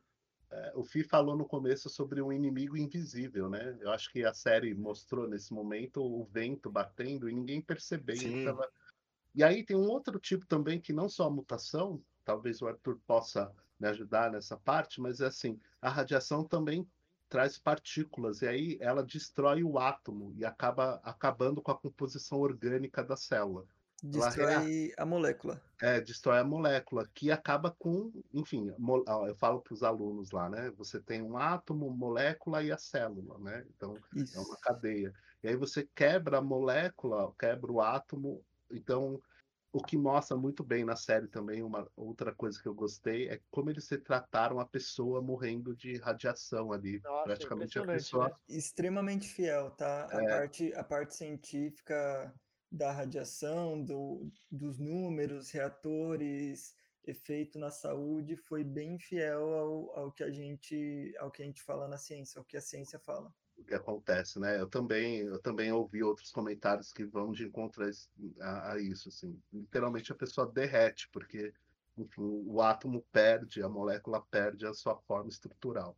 Porque, ó, vamos, aí foi um, até um, um tópico da gente falar legal, que é a diferença de contaminação com irradiação, tá?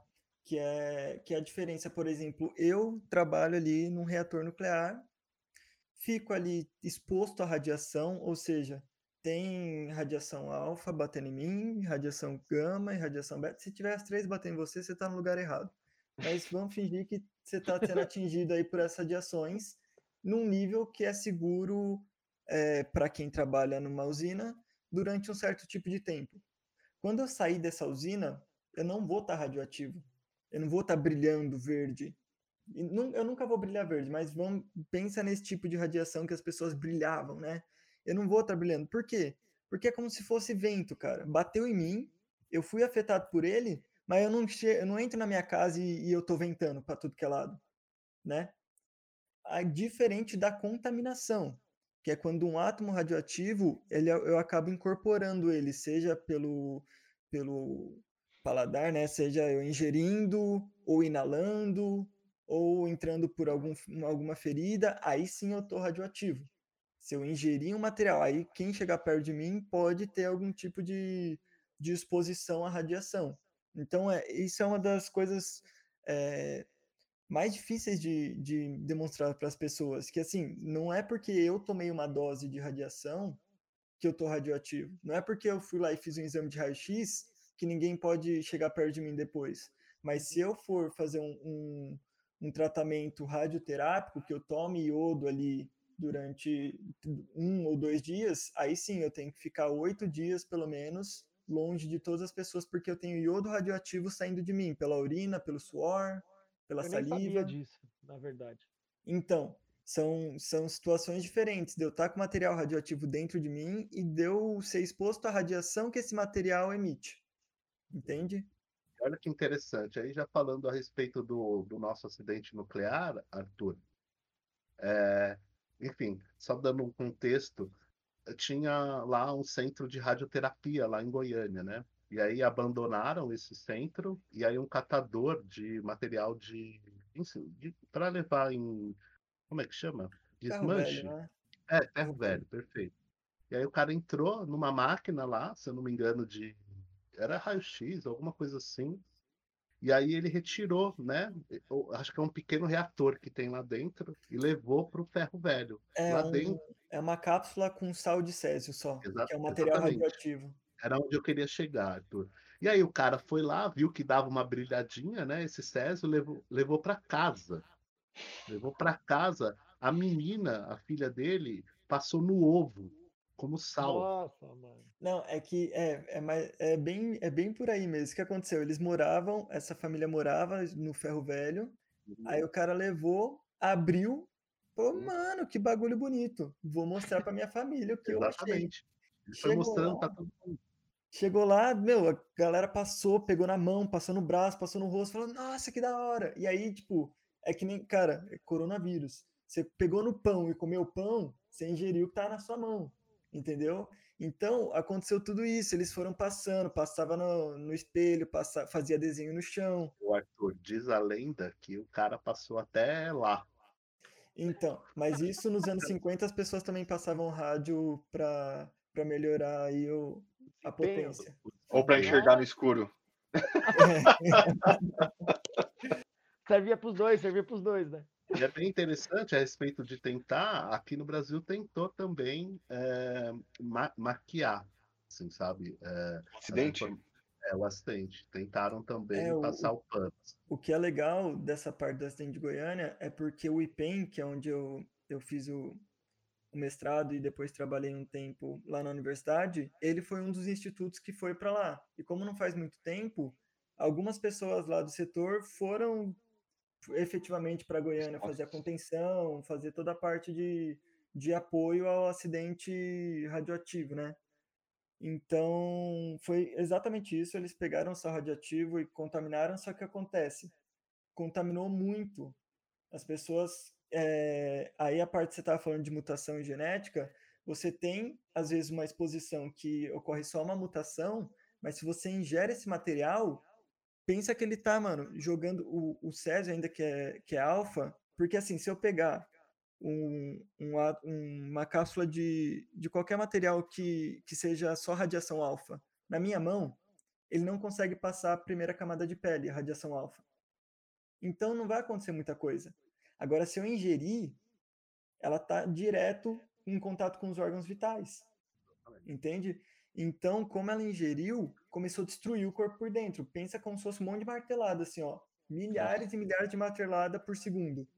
E aí, que era a Lady, a menininha, ela acabou morrendo. E aí, ela sim teve que ser enterrada num caixão de chumbo, porque ela virou uma fonte radioativa. É, inclusive, até uma coisa triste, assim, é, que o pessoal jogou pedra, é, fez uma barricada sim porque eles tinham medo que, que ela fosse enterrada, assim, sabe? Foi. Não, foi, foi horrível, foi horrível. E aí o que, que acontece? Para você ter certeza que nada foi contaminado, a região da casa dela foi cavado mais de um metro e meio. Porque assim, se, se choveu nesses dias, se eles colocaram no jardim, esse material radioativo pode ter entrado, entendeu? O, o tanto de sal pelo, pelo tanto que eles foram contaminados e tal, as doses que estavam dando, cara, foi um acidente radioativo sinistro. É, pelo que eu, pelo 16, que eu li, Arthur, parece que foi mundial, assim, sabe? Alguma coisa Sim. na escala mundial, assim, bem importante, né? Não importante no sentido, enfim, eu não, eu não quero usar outras palavras, mas importante na dimensão que tomou. E... e como é que ficou onde eles moravam? Tá isolado até hoje? Então, Aí o que acontece? Para vocês terem uma ideia de como essa parte radioativa, tipo, realmente é séria e, e tem que ser levada a sério, foi cerca de 16 gramas de sal de césio Nossa. que eles entraram em contato. Tipo, cara, 16 gramas. Não, não forra nada, um, né? um, fundo de um pratinho, assim, de um pires. É, sabe? Tipo, dois salame, é dois salame. três. três salame, fatia de salame. Então, e aí o que acontece? Aí é aquela parte dos repositórios. Lá no IPEM a gente tem bastante coisa, que eles demoliram tudo, cavaram, jogaram dentro daqueles tamborzão amarelo, selaram com concreto e colocam no repositório. O... Parece é, porque eles fizeram uma montanha é, artificial, assim, de, de, de, terra por cima. Assim, tem até hoje. Assim. Da casa? É, dos lugar, do lugar é, onde então, eles deixaram o dejeto. Porque a, a meia-vida do Césio ela é de 30 anos. E você fala que algo para de ser radioativo quando passam 10 meia-vidas. A Nossa. gente chegou na primeira meia-vida agora do Césio. Porque isso aí foi nos, anos, foi nos anos 80, 70? Foi, é, foi 13 de setembro de 1987. 87. 87. É, desculpa, eu tô olhando no Wikipedia aqui, eu não sabia de é, cabeça, eu ia, não, eu ia né? falar 88, mas foi finalzinho de 87. Então a gente, agora a gente passou pela primeira meia-vida. E aí o que, que eles fizeram? Algumas coisas vieram para cá, outras coisas foram para outros repositórios, né? Foi dividido para não lotar os repositórios do, dos estados. E lá em Goiânia, eles fizeram um buracão no chão, aí eles selam com material impermeável, concreto, aço, o que for, coloca e depois cobre de terra, para ninguém entrar sem ter nenhum tipo de permissão. E aí realmente tem esse Monte Verde lá em Goiânia, que embaixo dele tem um repositório. Só que ele é extremamente blindado, não sai radiação de lá. Tá? Mas aí tem que ficar 300 anos isso fechado para que, que deixe de ser radioativo. Nossa, isso, isso aí com 16 gramas, imagina lá em Chernobyl, né? Porque é, na série mostra, né, uma parte e que o acidente ele atingiu, acho que foi um reator. Eu não sei se, não sei, foi um, né?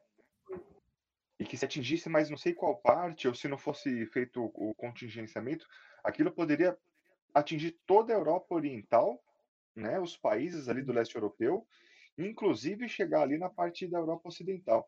Então, assim, a tragédia já foi né, de dimensões assim. Imagina se não tivessem conseguido conter ali, né, depois que concretaram e tudo mais. Isso aí poderia ter acabado com a Europa nesse acidente. Uhum. Mas foi Sim. legal que o Arthur disse é que exatamente a partir desse, né, é, que medidas de segurança efetivas assim foram protocoladas. Né? né? É. é. Não, hoje, hoje, cara, é... no reator, para você entrar, para você fazer qualquer coisa, primeiro que você tem um dosímetro que marca o tempo que você pode ficar lá. Então, assim, se meu dosímetro estourar, eu não posso chegar mais perto do, do instituto durante um mês. Porque a, a, a partir disso, se eu ficar lá, é, a radiação, ela que eu vou tomar, ela começa a ser cumulativa, não no tipo que ela fica no meu corpo, mas que os meus órgãos não conseguem mais se recuperar desse, desse tipo de exposição é, por causa da quantidade que eu tomei. E aí foi o que, o, o que ele tinha falado da questão de começar a acontecer algumas mutações. E então eu fico afastado e não vou mais para lá. Então, vários protocolos como, como esses, você vê na série dos caras, vocês têm três segundos para ir lá, Sim. encher um baldão e sair correndo. Sim, é. Que dá até uma agonia essa parte na é, série, né, Eu achei muito bem filmado. Muito bem feito, muito bem feito. Mas é, é, extremamente Arthur, real isso. Uma curiosidade aí, você já, já viu um contador Geiger? É Geiger? Ah, sim, sim. Você já o... passou? Já, já... Sim, para a gente entrar, para gente entrar e sair do reator, tem o, o Geiger que a gente passa na sola do pé na palma da mão e a gente passa num portal que é o corpo inteiro, assim, para ver se você não tá saindo, para ver se você não tá saindo com nenhum material que possa ser radioativo. Em mim nunca deu nada e se der você vai lá, lava a mão, lava a sola do sapato e é de boa. Mas o, a última pesquisa que eu fiz lá era justamente com petróleo, porque os caras estavam fazendo a prospecção de petróleo e o material que sobrava ali, a borra, o, o detector deles não estava atualizado. Aí o Ministério do Meio Ambiente chegou e falou: se vocês não atualizarem, vocês não podem mais fazer extração de petróleo. E aí eles contrataram um laboratório para a gente fazer um, um detector móvel, porque precisaria ficar na plataforma ali, mas que fosse mais eficiente. Então toda hora a gente estava tanto com relógio para saber o tempo que a gente estava, e também com o Geiger lá. E aí, tipo, se eu usava alguma coisa, chegava perto do Geiger. Se ele não apitasse, eu podia usar de novo. Se ele apitasse, eu jogava lá no lixo radioativo e, é, e pegava outra coisa e tal. Mas ele fica lá, você fica lá, pi, pi, pi, pi É, legal. O tempo todo. Foi nesse sentido que eu quis perguntar, legal. É, não, fica lá o tempo todo. Mas aí, cara, Goiânia foi um, um grande exemplo dessa parte de descarte de material é, possivelmente radioativo, vamos dizer assim, né? Porque se você pega uma máquina de raio-x, você ficar em volta dela ali, ela tá blindada. Ela só abre para poder fazer a imagem. Então ela não é radioativa enquanto ela tá blindada. Mas é, com o acidente de Goiânia for, é, fortificou, né, vamos dizer assim, ainda mais essa ideia de meu, tudo que tiver material radioativo tem que ser extremamente controlado. Isso. Depois eu posso até mandar ó, o link aqui da foto que mostra quantas camadas de blindagem já tinha no, no do de Goiânia. É, uhum. Até a camada G. É, é, então. A galera demorou para abrir o, o coisa, porque é chumbo, né? Acho que devia Sim. ter algum valor econômico ter... ali é, agregado, né? Deve ter tido um trampo absurdo para conseguir abrir a cápsula. Isso aí.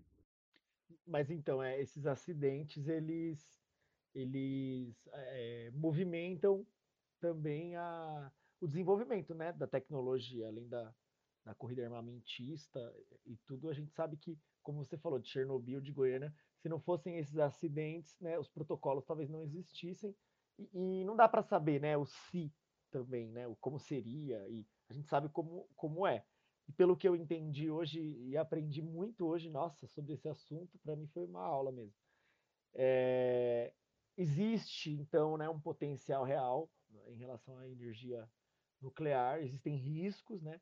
E existe muita cultura pop que se aproveitou desse tema, né? E política também, né? Muita política que se aproveitou dessa tecnologia, desse conhecimento, para fins que não são só os fins científicos, enfim, né, que a gente sabe. Exatamente. Eu acho que deu para a gente, eu acho que deu para gente falar bastante é, de, de, radiação. A gente foi para uns caminhos que eu não, não, não imaginava, né? Como sempre. É, agradeço o, o Arthur aí que veio e respondeu um monte de perguntas. A gente, na verdade, foi espectador aqui também, né? Foi praticamente uma banca, uma segunda banca de mestrado. É, exatamente. Mas exatamente. E, nessa não, não, tem plágio, não tem plágio, né? É. e, e, o que é legal para o pessoal que, que gosta e interessa, o futuro agora da energia nuclear é a parte da fusão, não é mais a fissão. Porque a grande, o grande benefício da fusão, além, além de energia praticamente infinita, é que não gera lixo então você ah. acaba com o maior problema da energia nuclear hoje, da, da fissão, que é gerar o lixo radioativo. Como você trabalha só com hélio e, e hidrogênio numa fusão, como se fosse um sol, né? Para quem assistiu Homem-Aranha aí lá. E... Homem-Aranha de novo. Isso, exatamente. Homem-Aranha e radiação é ótimo. Mas é, o grande benefício é esse que, que você vai gerar, tipo, água e vapor. Então, assim, é, quando a gente chegar, eu, eu já falei isso com alguns amigos, eu queria estar tá vivo, cara, para chegar na época que a gente vai usar reatores de, de fusão, porque, assim, vai ser incrível, vai ser incrível, cara. Vai ser algo que, assim, energia infinita, limpa e como que vai ser, sabe? Uh, é, vai ter é guerra, né? Muito... Certamente. Então, mas é, é, algo bem, bem legal de se imaginar. E eu, eu acredito que esse seja o futuro da energia nuclear, da, da radiação, é a utilização do, dos reatores de fusão. A gente até consegue já, já fazer alguns. O problema é que a energia para deixar, para iniciar ele é muito maior do que a que ele gera hoje. Então, uhum. Então ele não, não compensa ficar, ainda. Não né? consegue ficar ligado. Mas... É, então, aproveitando já para agradecendo de novo o Arthur, mas fica um tema para um próximo episódio já, de repente, para a gente já, se ele, se ele se dispor aí a, a, falar um pouco sobre essas perspectivas, então. Exatamente. Mas mais uma vez agradecendo, acho que foi muito. Acho que essa é a proposta do nosso podcast, assim, também. É um, é um bate-papo sobre diversas áreas em que a gente possa, pelo menos, suscitar curiosidades, né? Para que as pessoas possam ir atrás depois, né? Se gostou, se se interessou pelo tema, e pesquisar um pouco mais a fundo e tal. Mas, de alguma forma, como sempre, você comentou no outro episódio, Fih, a, a, a, gente aprende muito, assim, né, nesses debates. É, Nossa, é, é muito legal. É muito bom. Sim. E pensando na, né, no, no, no costume que a gente tem aqui, é, pedir para o Arthur, não sei se ele é, tem alguma coisa aí de cabeça, mas pedir para ele indicar alguma coisa que pode ter a ver com o tema, não precisa ter a ver com o tema. Uma dica aí de, de cultura, pode ser um, um música, uma coisa sua, um trampo seu, qualquer coisa que você Cara, quiser que. Vou indicar quiser... um nome que. Ah, quiser o quê? Quiser, quiser fazer propaganda dos artesanatos que você vende também. É. Não, vou, vou deixar uma indicação, cara, de, de autor e leitura que já foi falado aqui várias vezes, que é o Carl Sagan, porque a energia nuclear, coronavírus, todas essas coisas, é muita informação falsa que chega pra gente. E o Carl Sagan, principalmente no Mundo Assombrado pelos Demônios, que é um dos livros dele, cara, abre a cabeça, esclarece toda essa penumbra que a gente tem de falar, nossa, mas eu não sei mais qual informação é verdadeira, qual é falsa. Ele não vai te falar qual informação é verdadeira ou é falsa, ele vai te dar um senso crítico para uhum. você poder tomar suas decisões. Então é, cara, é uma leitura que na minha época de, de mestrado eu tinha várias convicções e fui perdendo várias, né? Por, por começar a estudar e falar, cara, como eu viajava, como isso é pseudociência e tal, então é, é foi bem importante para mim. Acho que é uma leitura que vale para todo mundo, ou assistir série, o que seja. Legal. Que é, que- que é mais ou menos a nossa missão como professor, né? Que é o processo de alfabetização científica, né? Não de memorização. E, e- e não, e não de defender ideologicamente as coisas, mas de desenvolver senso crítico, né? De perceber capacidade de análise, né? Eu acho que nós, esse podcast também é fruto do, do Sagan, assim, assim, esse processo de, de fomentar e divulgar, mesmo que seja a partir de debate, de conversa, ciência, já, já é o fruto do, do mundo assombrado pelos demônios, assim, sabe? E, e quem, e quem se incomodar com algumas imagens mais antigas, né, do Carl Sagan, tem o Neil deGrasse Tyson, que é o discípulo dele, né? É. Que tá, faz, tá fazendo o Cosmos, é a versão mais moderna, 2.0, né? É. É, é incrível, é muito boa a é primeira e estreou a segunda, não vi nada ainda, tô esperando, mas Então, eles seguraram, né? Eu acho que a segunda. Um não, já tanto. tá rolando já Tá no rolando? Inclusive, Tá no E NetGeo, essa, ia essa segunda é Mundos. Possíveis, né? É, é, a- o viés, eu não vi nada, mas o slogan da, dessa segunda temporada do Neil deGrasse, que é a terceira temporada do Cosmos, né? Ela, ela se propõe a pensar possibilidades, né? O Arthur falou aí sobre a fusão, fusão. nuclear e tal. Me parece que os episódios vão ser pautados a Exato, partir dessa premissa, pensar o futuro possível a partir do conhecimento científico, né? O que, que isso- o conhecimento científico pode trazer aí de contribuição nesse sentido. É, não sei, o, o Marcelão, o Kainan, vocês têm alguma, alguma coisa que vocês pensaram aí? Eu acho que Bom. Chernobyl é assim, É, então, a série, né? Assim, É. é, era isso que eu ia falar. Marcelão acho que deve ter mais coisas aí. Você tem mais coisa, Marcelão? É, eu tenho. Para quem se interessar, tá? Na época que eu assisti Chernobyl também, eu fui consumir várias coisas, né? E, e também assisti um documentário brasileiro muito legal que fala sobre exatamente o acidente de Goiânia. Tá no YouTube aí, é muito fácil de, de achar, tá? Depois eu posso até mandar o link, mas é O Brilho da Morte, 30 anos do Césio 137. É um documentário curto, assim, mas com entrevistas de, de pessoas. Eu achei bem legal, é bem filmado, é bem produzido, roteirizado, é, é muito interessante. Tá, Um então, adendo, posso fazer um adendo? Oi?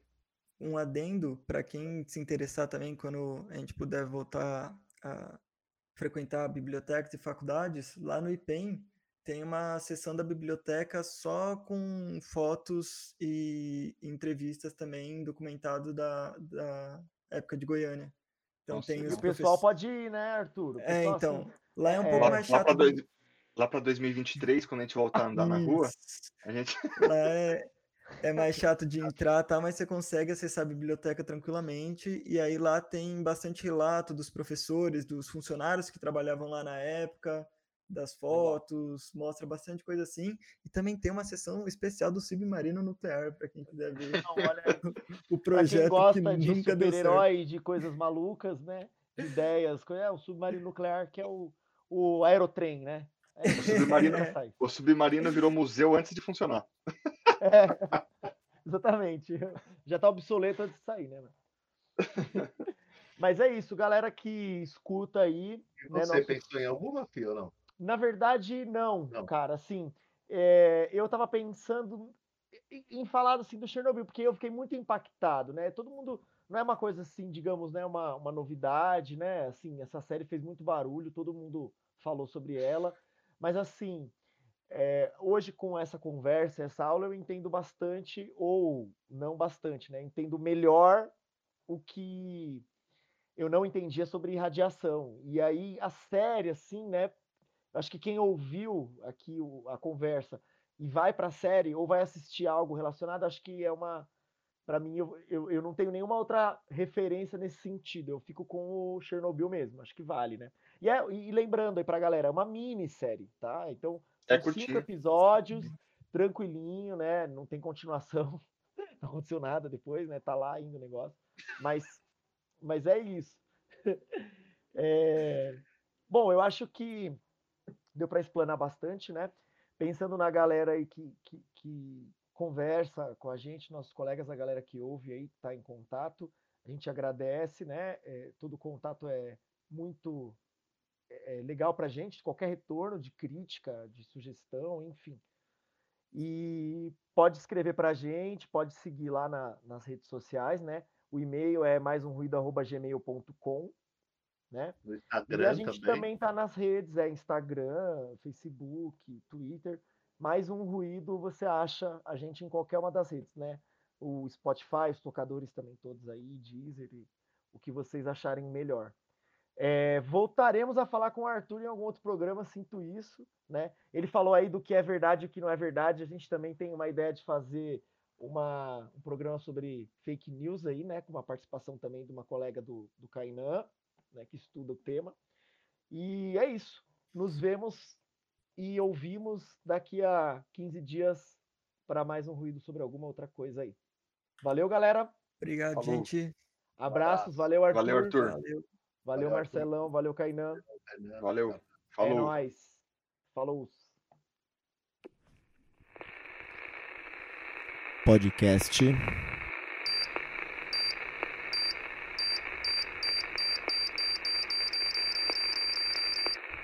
Mais um ruído.